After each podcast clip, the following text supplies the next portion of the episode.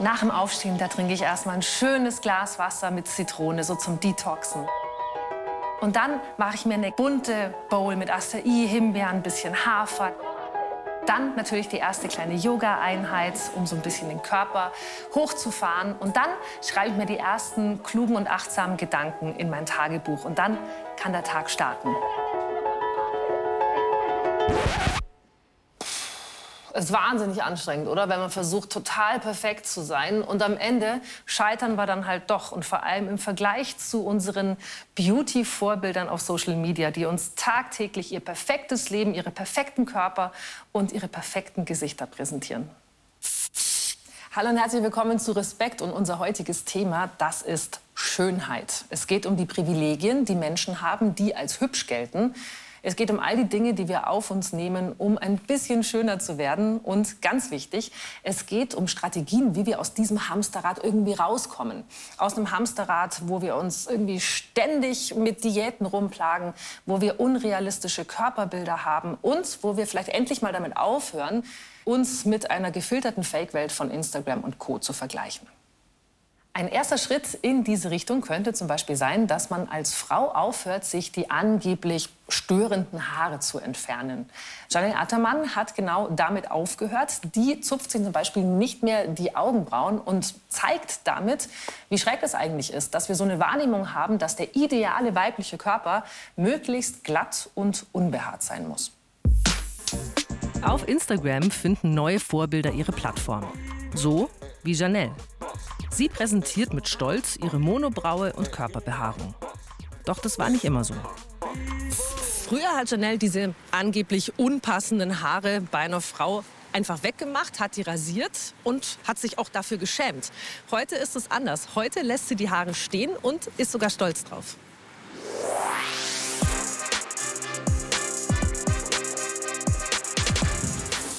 Hi Janelle. Hallo.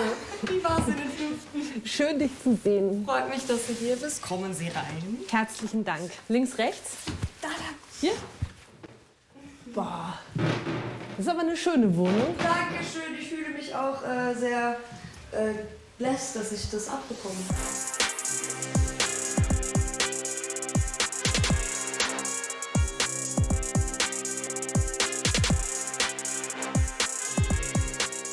Und da sehe ich den Unterschied. Hast du da dazwischen gezupft, ne? Weißt du, wann ich angefangen habe, nicht mehr zu zupfen? Einfach zwei Monate, nachdem ich das Bild bekommen habe. Und warum? Also ich habe mein Abitur nachgeholt und ich hatte meine Mottowoche. Und wer das nicht kennt, da hat man so verschiedene Tagen mit verschiedenen Themen. Und da hatten wir Helden der Kindheit und meine ist Frida Kahlo gewesen, schon immer. Und ich habe mir das Stückchen einfach aufgemalt und stand so vor dem Spiegel und habe mich sehr schön und sehr wohl gefühlt, unerwarteterweise. Und in der Schule Leute, die mich vorher für die Behaarung gemobbt oder so Sticheleien geschickt hätten, kamen auf einmal zu mir und meinten, wow, es sieht voll super aus. Mein ganzes Weltbild ist irgendwie ein bisschen an dem Moment so, hey, was passiert hier gerade? Was war da? Also haben Leute gesagt, die hat ja. voll viel Haare oder was? Ja, es, Kinder sind teilweise grausam. Und wenn du äh, als äh, Kind mit Migrationshintergrund, für mich ist es der türkischer, dann in Schulsurrounding kommst, wo alle blond sind oder wenn sie dunkelhaarig sind, halt sehr feines, dünnes Haar haben. Und äh, zum Beispiel die Behaarung nicht hier weitergeht oder kein Flaum zu sehen ist. Äh, da wirst du schon sehr anders behandelt. Und du bekommst das sehr zu spüren. Und das möchtest du nicht. Du möchtest ja dazugehören und akzeptiert werden. Da fing dann die Zeit an, dass ich mich mit elf schon am ganzen Körper rasiert habe einfach. Ne? Und mir ganz komisch die Augenbrauen gezupft habe. Es gibt ganz, ganz hässliche Bilder von mir, wo ich so Ganz ganz, dünn, hässliche oder? Striche habe. Wollen wir uns da hinsetzen? Dann reden wir da. Oh ja, gern. Das ist total bequem, oder? Ja, schon, ich lieb's. Was glaubst du, warum finden wir Haare in unserer Gesellschaft nicht weiblich? Oder nur, nur die halt. Es gibt ja nur so bestimmte Haare, die sind okay, nämlich die schönen Kopfhaare. Warum, weiß ich wirklich nicht. Also ich glaube, das ist einfach hauptsächlich um diese, hm, wahrscheinlich weiß ich es doch, beziehungsweise kann es mir denken, diese Hypermaskulinität und Hyperfemininität, die wird in der Werbung halt dargestellt wird. Wie kannst du die Leute am allerbesten unterscheiden? Indem die halt bestimmte Charaktere empfehlen. Lange Haare, keine Körperbehaarung, Männer kurze Haare, Bart, Körperbehaarung. Und wenn da irgendwer sich außerhalb dieser Schubladen bedient, passt es halt nicht mehr ins Bild und verwirrt viele Leute. Wie reagieren die Leute? Die meisten Hate habe ich aber tatsächlich wirklich von Frauen bekommen bis jetzt in meinem Leben. Wirklich? Ja, die streiten mir am meisten meine Weiblichkeit ab. die sagen, du siehst nicht aus wie eine echte Frau, mach die Haare weg. Ja, also, dass, ob ich transsexuell bin, das wird mehr oft von Teenager-Jungs gefragt, was ich auch total übergriffig finde. Und wenn es so wäre, wen stört's? Dass ich unhygienisch sei, dass ich Feminismus nicht verstanden hätte. Wie beurteilst du selbst heute Schönheit von anderen Menschen und das Aussehen von anderen Menschen? Hat sich bei dir da auch was verändert oder hat es nur dein eigenes Empfinden, was dein eigenes Aussehen angeht, sich da das so verändert? Das hat sich komplett verändert. Ich würde sagen, ich hatte auch eine Zeit, wo ich sehr oberflächlich war, was Aussehen mir gegenüber, aber auch anderen Menschen mhm. gegenüber ist. Ich glaube, das hängt aber auch sehr stark miteinander zusammen. Wenn du dich sehr krass ja. unter die Lupe nimmst und dich nicht happy mit dir bist, kannst du das auch nicht mit anderen Leuten, denke ich. Mhm. Aber ja, dadurch, für mich ist Schönheit halt wirklich so ein Zusammenspiel aus ähm, deinem Inneren, mhm. wie, was du ausstrahlst und wie du das nach außen trägst.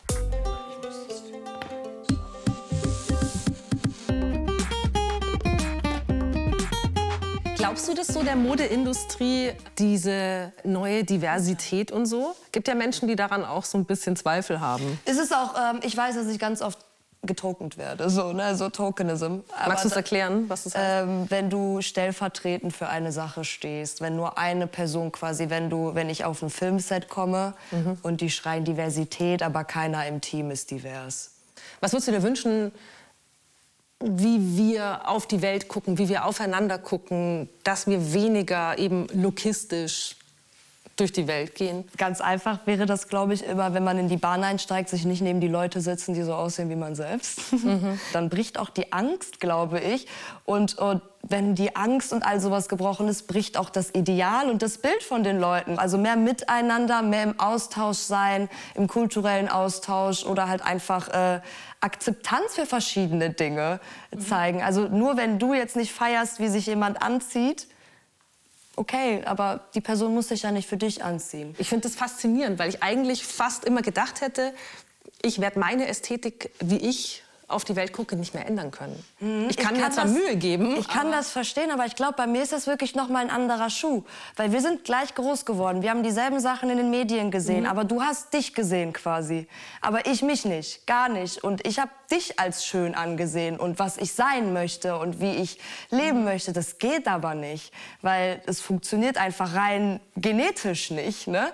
Äh, auch meine Haarstruktur, wie ich, wie, wie ich die kaputt geglättet und totblondiert habe. Einfach um mehr diesen Idealen hier zu entsprechen. Das geht nicht. Ich persönlich musste diese Strukturen aufbrechen, um mit mir happy zu werden.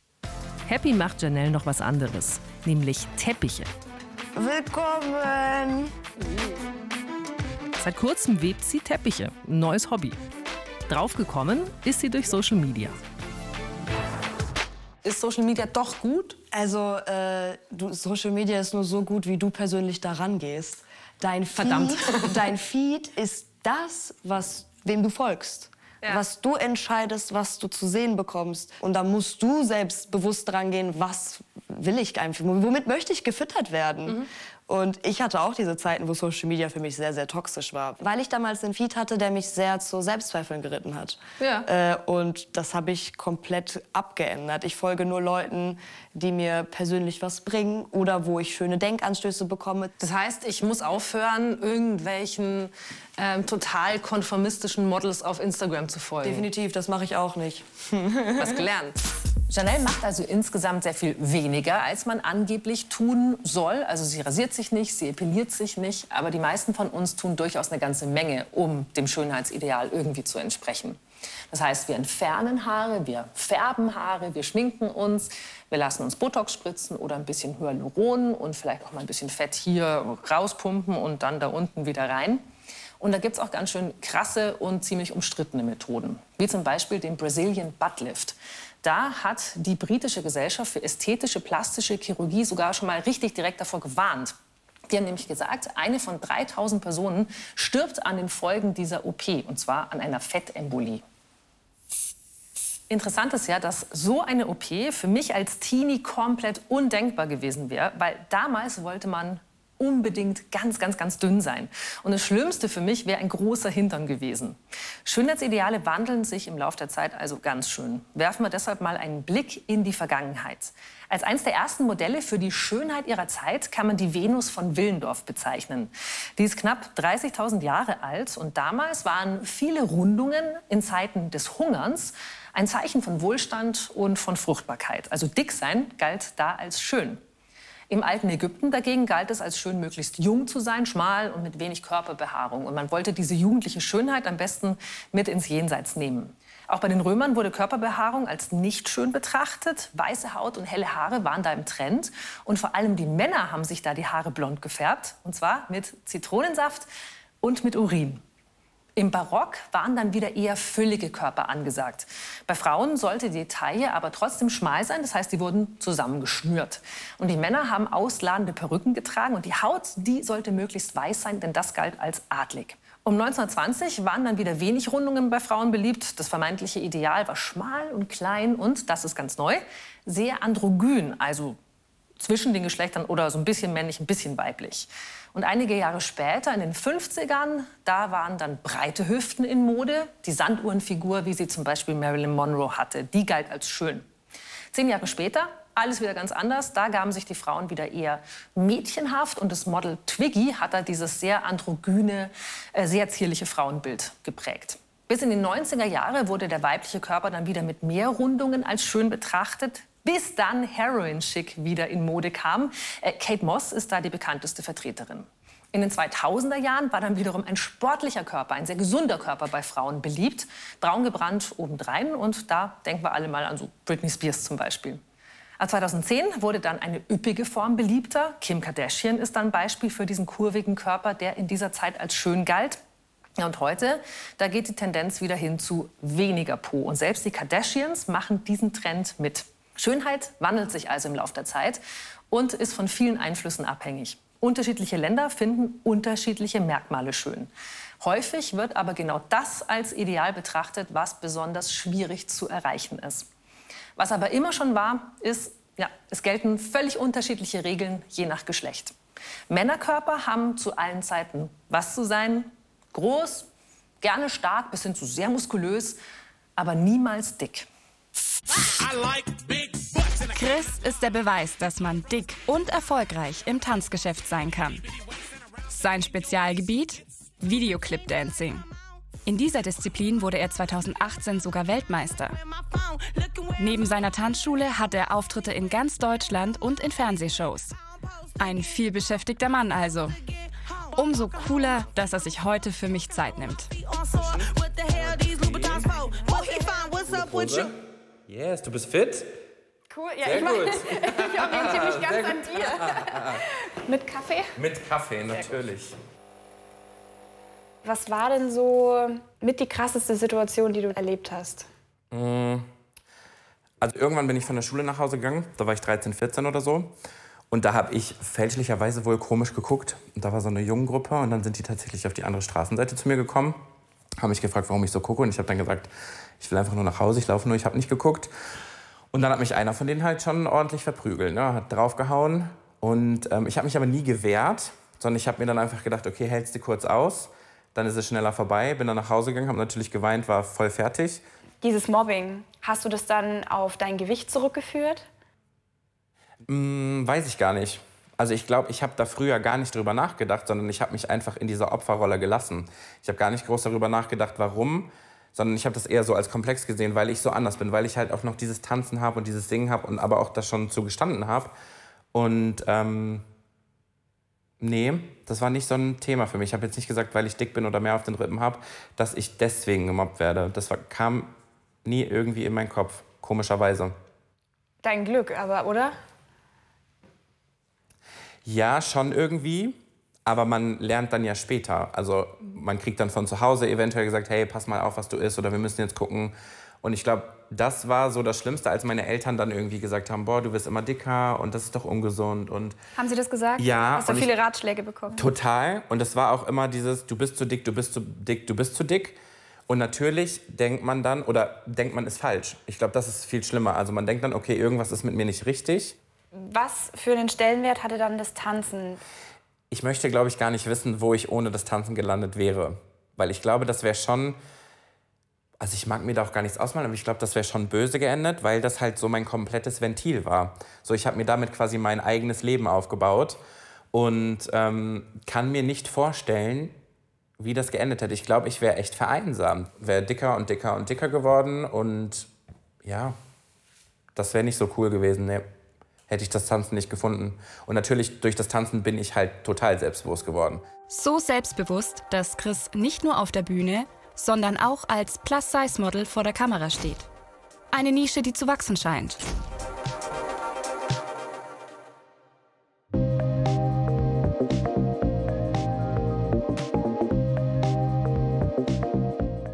Da tanzen halt Leute, die eventuell eine Hemmschwelle vorher hatten oder Angst hatten, ins Fitnessstudio zu gehen und die hole ich quasi ab und zeige denen, hey, ich bin auch übergewichtig, ich weiß, dass der Bauch manchmal bei manchen Übungen im Weg sein kann, kommt trotzdem immer hab Spaß und äh, trotzdem quasi dem Vorurteil, dass dicke Menschen immer auf dem Sofa sitzen und Chips essen. Das stimmt nämlich nicht, denn dicke Menschen treiben auch Sport und sind fit. Und genau das schauen wir uns jetzt an. Ich gehe mit Chris mit zu seiner Tanzstunde. Achtung, auf die Stelle, laufen.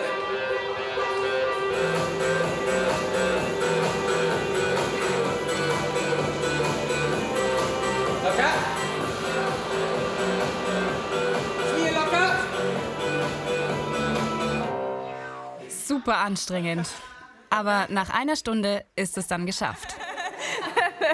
Okay, überraschende Frage. Und hier fühlst du dich jetzt wohl? Ja. Sehr. Was ist, was ist genau hier anders? Alles. es wird auch so ein bisschen Rücksicht drauf genommen, wenn man was nicht kann. Und man wird auch nicht schräg angeguckt. Okay, also es geht um die ganze Gruppendynamik. Würdet ihr auch sagen? Oder wie seid ihr drauf gekommen? Ich finde halt auch, dass es halt eine gewisse, dass der Christen eine gewisse Art und Weise hat, äh, wie er natürlich mit dem Gewicht auch umgeht. Ne? Also mit dem Sport, also Leistungssport ist das ja bei dir eigentlich schon. Ähm, ja, und mit seinem Gewicht. So, dass man auch schon mal Scherze darüber macht, wenn irgendwas ist, so wenn man irgendwas vielleicht gerade noch nicht kann oder so. Aber das ist doch irgendwie, ja, Vorbild ist jetzt vielleicht zu groß hochgegriffen, ne? Aber das ist schon, also, dass man einfach ganz normal damit umgehen kann. Ciao.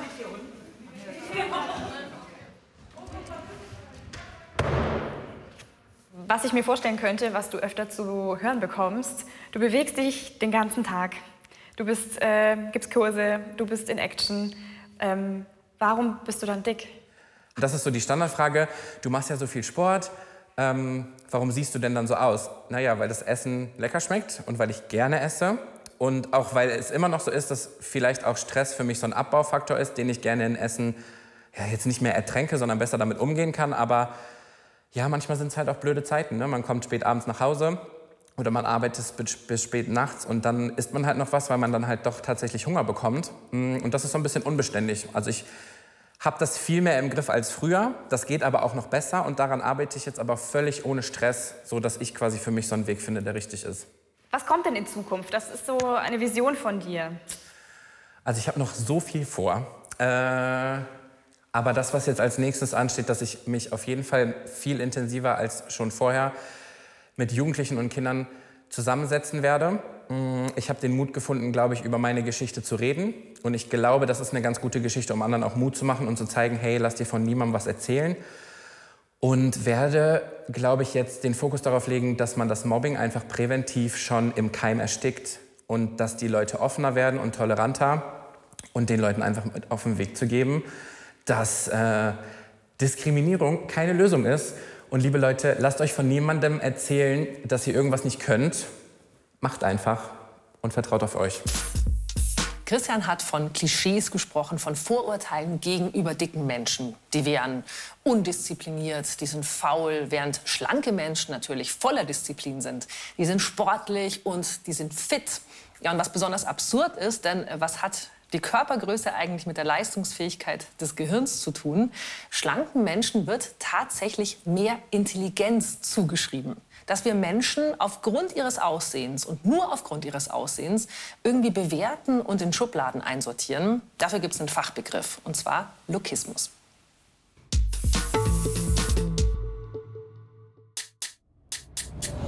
Der Begriff Lookismus kommt aus dem Englischen von Look, Aussehen und bezeichnet die Beurteilung eines Menschen aufgrund seines Äußeren. Wenn jemand den Wert eines Menschen daran misst, ob dieser attraktiv auf andere wirkt oder nicht. Lookismus geschieht unbewusst. Das macht es schwierig, ihn zu erkennen, diskriminiert aber häufig andere Menschen. Das ist zum Beispiel der Fall, wenn kleine Menschen als schwach eingeschätzt werden oder blonde Frauen als dumm, während große, schlanke, weiße Menschen für intelligent und durchsetzungsstark gehalten werden. Der Hintergrund? Attraktive Menschen, so sagen es wissenschaftliche Theorien, haben es leichter im Leben. Nicht attraktive dagegen schwerer. Das habe biologische Gründe. Denn attraktive Gesichter sollen Hinweise auf vorteilhafte Gene und eine gute Immunabwehr geben. Deswegen wirken sie sympathischer. Schon als Babys sind attraktive Menschen beliebter und erhalten von ihren Eltern mehr Zuwendung als andere Kinder. Und in der Schule werden sie bei gleicher Leistung oft besser benotet als unattraktive Mitschülerinnen. Deshalb entwickeln sie ein größeres Selbstwertgefühl, was sich später im Beruf oft auszahlt, weil viele besser verdienen. Weil sie als attraktiver als andere angesehen werden, erhalten sie von der Gesellschaft Vorschusslorbeeren für etwas, das sie noch gar nicht eingelöst haben. Pretty Privileges nennt man diese Privilegien, die sie für das Vorurteil bekommen, vermeintlich besser als andere zu sein. Die Kehrseite? Menschen, die dem Ideal eines attraktiven Menschen nicht entsprechen, werden schon früh benachteiligt. Diese Ablehnung und Diskriminierung verinnerlichen sie. Ihr Selbstwertgefühl wird geschwächt und neben der Abwertung von außen werten sie sich auch selber ab.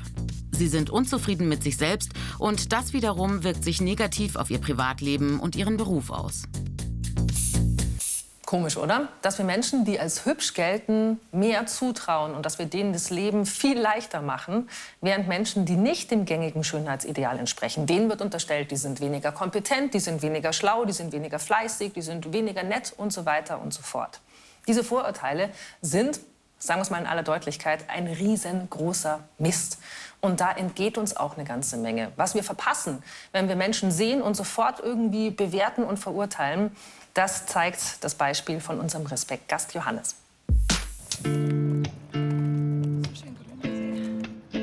Und? Habt ihr jetzt Mitleid? Genau das wollen behinderte Menschen nicht. Stimmt's, Johannes? Hm, Mitleid kriegt man, Respekt verdient man sich. Also, ich denke mir lieber, man geht normal miteinander um, auch wenn jetzt einer eine Behinderung hat oder nicht. Ähm, ich finde jetzt nicht, dass heute im Vordergrund stehen und man zieht als erstes so die Mitleid raus und der Arme, sondern sieht erstmal den Menschen dahinter. Ja.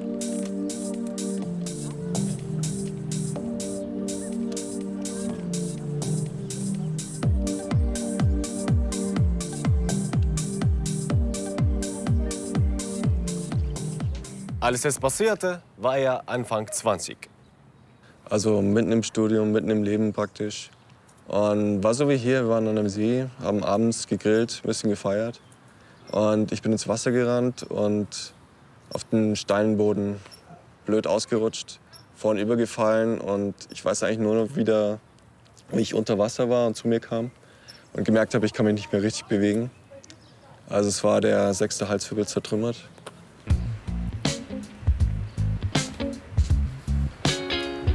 Ich bin mit Johannes und Daniela unterwegs in die Arbeit.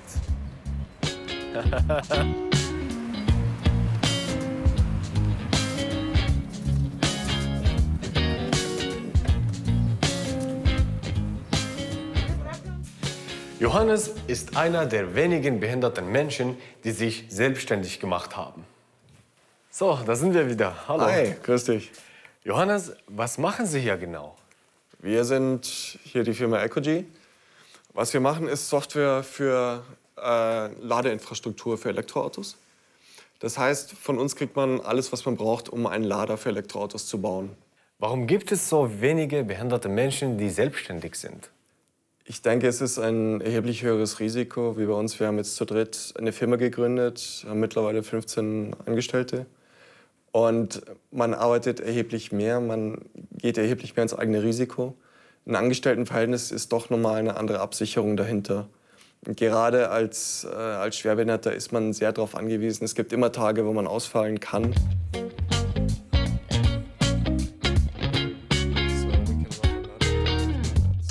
Ich spiele äh, Rollstuhl-Rugby, bin länger aus dem Training ausgefallen, aber wir waren sogar mal deutscher Meister, als ich noch aktiver war. Ist ein bisschen wilder Sport, ähm, aber macht viel Spaß.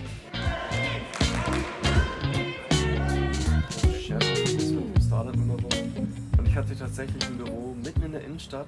Wie habt ihr euch kennengelernt? Ja, also in der Münchner U-Bahn hast du oft so eine Stufe, wenn es rein oder raus geht. Ne? Und als Rollstuhlfahrer kannst du entweder mit viel Schwung kriegst du allein schon die Stufe hin, aber das ist halt immer die Gefahr, du fährst wie ein Zamm.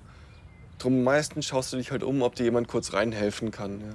Und früher, also bevor ich verheiratet war, hast du dann halt geschaut, wenn da eine hübsche Frau steht irgendwo, fragst du halt mal, sag mal, kannst du mir kurz mal da reinhelfen und vielleicht kommst du ja ins Gespräch. Ne?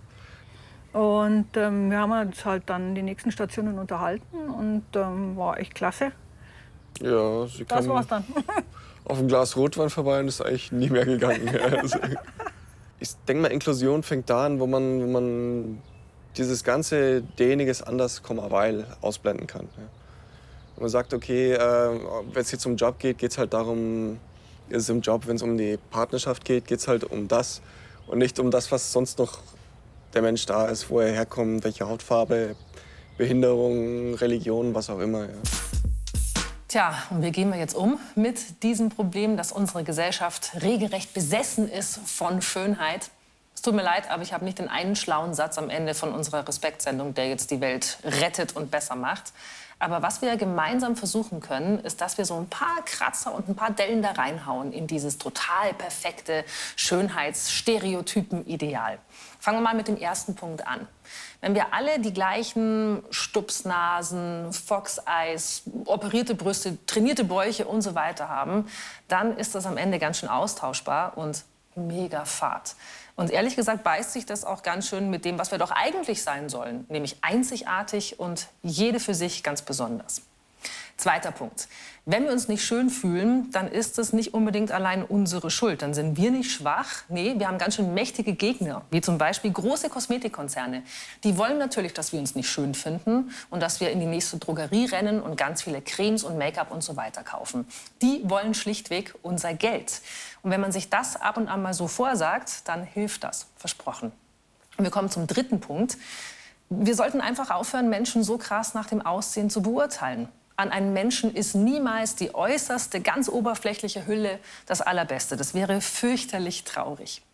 Und eins habe ich noch. In echt sieht wirklich niemand so aus wie nach irgendwie 10, 20 Beauty-Filtern. Wirklich niemand.